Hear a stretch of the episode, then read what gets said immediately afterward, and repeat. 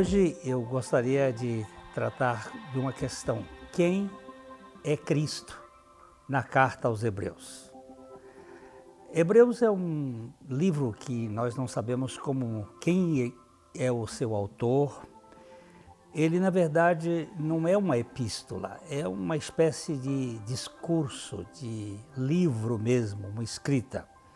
E ele começa dizendo: havendo Deus outrora falado muitas vezes e de muitas maneiras aos nossos pais pelos profetas, nestes últimos dias nos falou pelo Filho, a quem constituiu herdeiro de todas as coisas, pelo qual também fez o universo.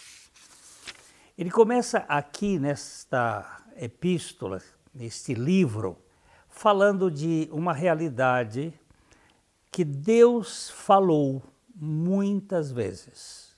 E falou de diversas maneiras, mas agora ele nos tem uma linguagem final, uma linguagem conclusiva, não mais através de profetas, não mais através de poetas, mas através do próprio Filho, que ele constituiu herdeiro de todas as realidades.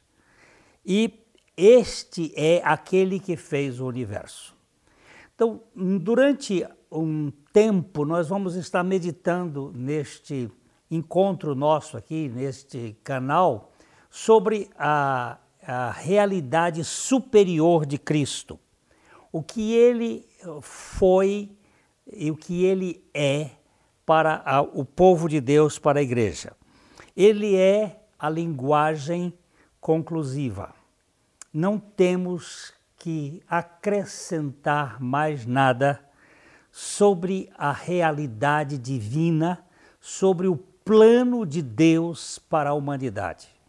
Jesus Cristo, ele traz em si a essência das duas naturezas, a divina e a humana, conciliando a humana com Deus. Nós estávamos separados de Deus.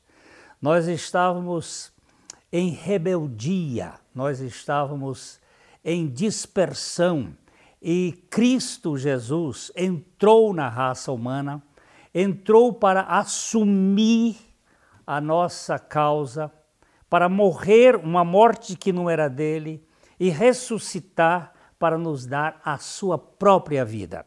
Esta é a linguagem final. Deus não tem nada mais para nos dizer senão tudo o que ele nos disse e nos diz em Cristo Jesus. Ele é o herdeiro de todas as realidades. E a Bíblia vai nos dizer que nós somos co-herdeiros com ele. Essa coerência significa que tudo que ele herdou é nosso também. Se eu fosse apenas um herdeiro entre tantos, eu teria uma fração dessa herança. Imagine, por exemplo, uma família que tem dez filhos e os pais morrem e deixam uma herança. Essa herança será dividida entre os dez. Mas se eles forem co-herdeiros, significa que tudo o que era dos pais é de todos.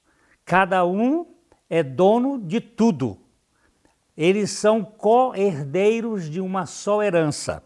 E nós somos, por causa de Cristo, co-herdeiros de uma tão grande salvação de sermos filhos de Deus, de sermos feitos filhos de Deus. Muita gente está na igreja, mas não está em Cristo. Muita gente tem religiosidade, mas não tem a herança divina. Você já pensou nisso? Que você pode estar simplesmente aí como um membro de uma comunidade, mas não ser co-herdeiro com Cristo das insondáveis riquezas deste Evangelho? É isso que nós gostaríamos que você pensasse e levasse em conta nós é, queremos deixar aqui com você a possibilidade também de ser um disseminador dessa mensagem aqui no nosso canal E se for da, da sua, da sua, a, do seu pensamento, também contribua com o canal. Nós precisamos da sua ajuda. Um grande abraço e até a próxima.